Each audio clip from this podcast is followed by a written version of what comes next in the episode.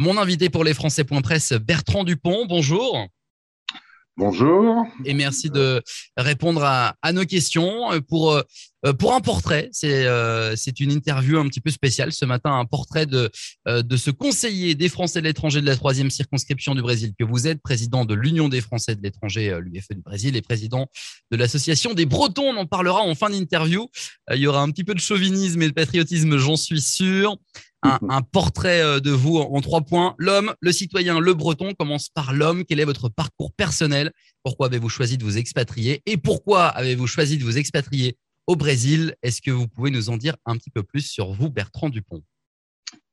Eh bien, tout d'abord, merci, euh, merci de m'inviter. Euh, alors, moi, je suis présent en Amérique latine depuis 25 ans, hein, 8 ans d'Argentine et 17 ans de Brésil.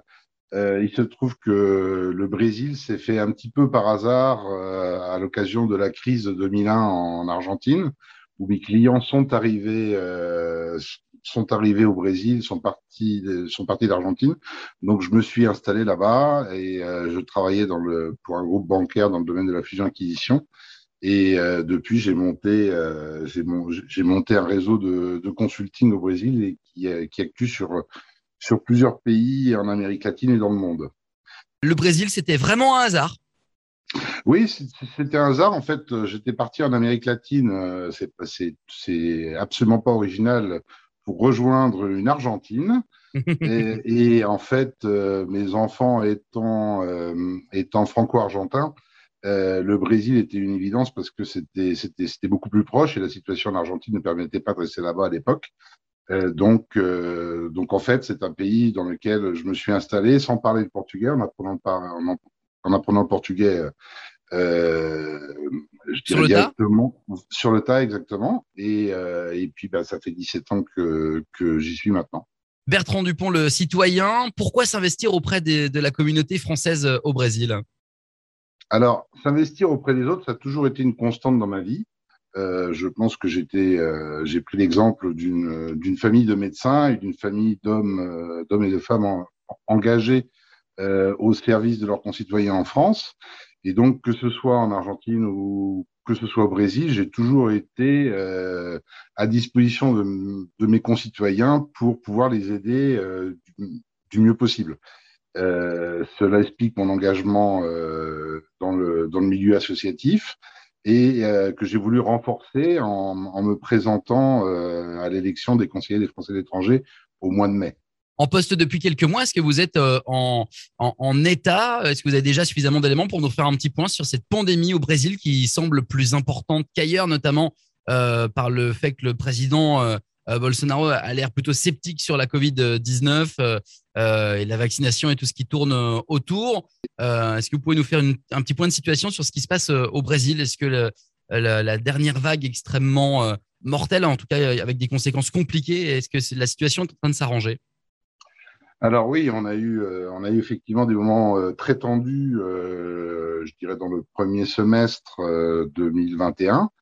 Aujourd'hui, la situation euh, s'est quand même euh, c'est quand même bien améliorée. La vaccination avance euh, avance à grands pas puisqu'on a 265 millions de doses qui ont été appliquées, donc qui représente à peu près 70% de la population qui a eu une première dose et environ 30 et quelques pourcents avec une, une, deuxième dose. Donc, comme vous l'avez dit, c'est un pays qui a été qui a été très impacté par la, par euh, par les différentes vagues du Covid. Qui du coup est très euh, en retard. Ouais, euh, exactement, très en retard et qui a qui est en train de rattraper progressivement son son retard. Il faut rappeler que le Brésil est un pays continental qui compte plus de 200 millions d'habitants, donc c'est ça demande une logistique. Et effectivement, les, les, les, décisions initiales du gouvernement fédéral ont été euh, été compliquées, ce qui a, amené euh, les, différents gouvernements des États, puisque le Brésil est un pays fédéral, à prendre, euh, à prendre leurs responsabilités, à faire avancer les choses. Alors justement, vous parlez de, euh, pays continents. Comment on gère une communauté sur un pays continent, une communauté de Français expatriés? Alors, c'est extrême, extrêmement compliqué parce qu'en fait, les réalités sont complètement différentes entre euh, les Français qui résident dans le nord du Brésil et ceux qui, résident dans le sud. Hein. c'est un pays qui est composé de 27 États, ça fait 16, plus de 16 fois la France. Donc, l'animation de la communauté se fait principalement dans les grandes villes, euh, même si euh, on essaye d'inclure de, plus en plus euh, les Français qui sont un peu plus éloignés. c'est pour ça d'ailleurs, vous avez mentionné que je suis, je suis président de l'UFE Brésil. L'UFE Brésil s'appelait l'UFE São Paulo jusqu'au mois de juin.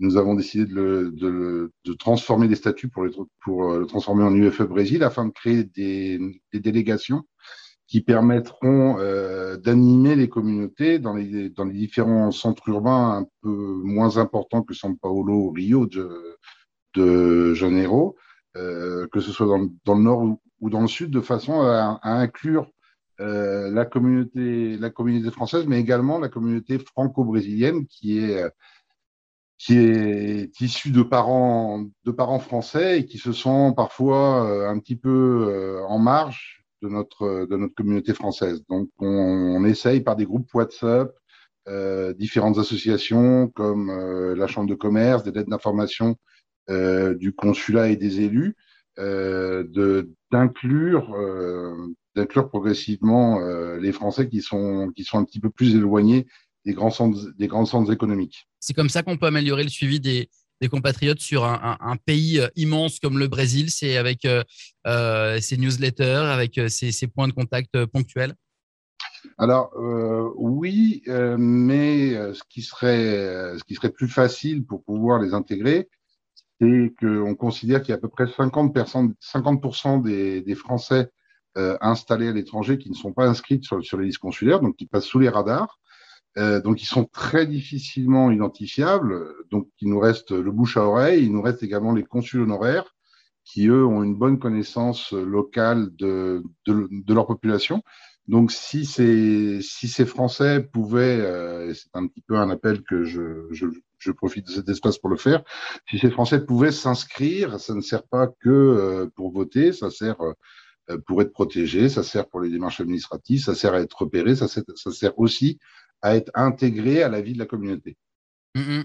Très bien, appel euh, bien noté, ça sera relayé. Euh, pour finir sur cette partie et votre engagement au service des expatriés au Brésil, euh, quels sont les chantiers prioritaires au niveau national pour ces expatriés? Alors, le premier chantier prioritaire, c'est l'accès aux services consulaires. Vous savez que lors du dernier quinquennat, nous avons eu des coupes extrêmement fortes sur, les, sur le personnel consulaire hein, mm-hmm. dans, dans, le monde entier avec euh, avec un accès à la digitalisation qui est qui est positif pour ceux qui euh, qui maîtrisent les outils informatiques, mais en même temps euh, pour en particulier nos, plus anciens qui posent nombre de problèmes, donc nombre de problèmes pour les retraites, nombre de problèmes pour les certificats de vie. donc il y aurait un gros travail d'inclusion à faire à faire sur ces sur ces aspects-là parce que contacter son consulat c'est quand même de plus en plus difficile. Donc je pense que si on, si on pouvait donner euh, plus de, plus de pouvoir à nos consuls honoraires, ça, serait, ça, ça nous aiderait beaucoup.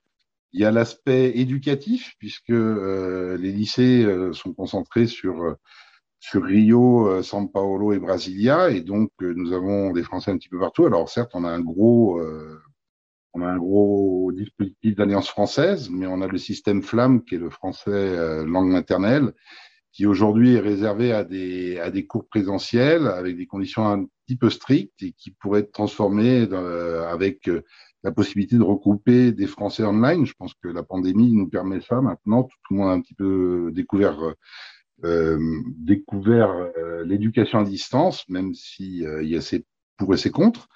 Et, et le, dernier, le dernier, je dirais, gros, gros chantier, c'est la, c'est la partie sécuritaire, parce qu'on est, on est dans des pays qui sont même si dans le cas du Brésil, c'est un pays qui est quand même calme, on n'est jamais à l'abri de quelque chose. Et donc, actualiser euh, la partie des, de ce qu'on appelle les, les îlotiers de, de, sécurité qui permettent euh, d'avoir un contact permanent avec nos communautés. Très bien. Merci pour cette réponse riche et, complète. On termine par euh, euh le breton que vous êtes.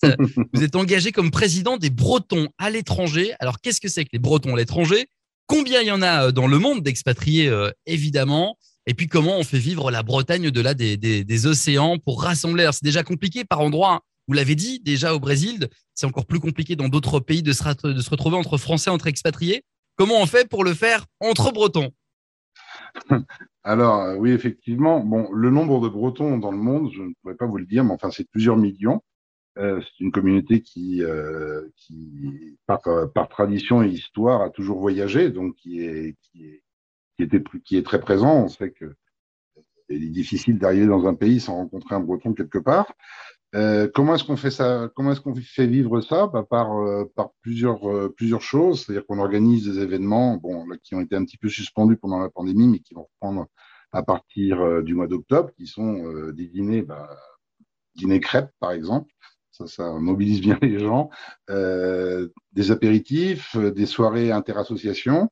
Et dans le cas du Brésil, nous avons avons déjà organisé une première fête de la Bretagne au, Brésil avec l'appui de la région de la région Bretagne. Nous allons organiser une autre maintenant le, le 14 euh, novembre à São Paulo. On espère réunir entre 400 et 500 personnes tout en respectant euh, les normes sanitaires évidemment. Et donc, euh, donc ce genre d'événements font, euh, font que l'association est, est, en temps normal extrêmement active, extrêmement dynamique et hautement sympathique. L'association produit des événements, vous venez de nous l'expliquer et on attend à la rédaction des Français.presse les photos évidemment avec grand plaisir pour faire un retour sur ça. Euh, Est-ce que l'association produit euh, un annuaire, permet de, recenser? Quel, est vraiment tout le champ d'action de, l'association? C'est uniquement des événements ou il y a d'autres choses? Alors non, nous on a on a un groupe Facebook qui s'appelle euh, Breton de San Paolo, euh, qui regroupe un peu plus un peu plus de 500 personnes. Euh, et c'est à travers ce groupe-là et à travers euh, d'emails que les uns et les autres communiquent sur sur euh, leurs services, sur leurs besoins, euh, sur euh, sur euh, les différentes soirées ou les différents événements qui peuvent être qui peuvent, qui peuvent être réalisés. Donc c'est un groupe qui est qui est qui est ouvert, qui n'est pas pas réservé aux Bretons évidemment, ainsi que que nos soirées à partir du moment où les gens aiment la Bretagne, ils sont tout à fait les bienvenus. Et, donc à travers à travers ce groupe Facebook, on anime notre notre, notre communauté bretonne locale. Mmh. Et je crois qu'on aime tous la, Bre la Bretagne. Merci en Écoutez, tout cas, Bertrand. Pardon. Je l'espère. ah bah c'est certain. Merci Bertrand Dupont pour ce tour d'horizon, en espérant vous retrouver euh, très bientôt pour une nouvelle interview depuis, depuis le Brésil. Merci beaucoup à, à France et Presse et puis une excellente journée à vous tous. À bientôt. Au revoir.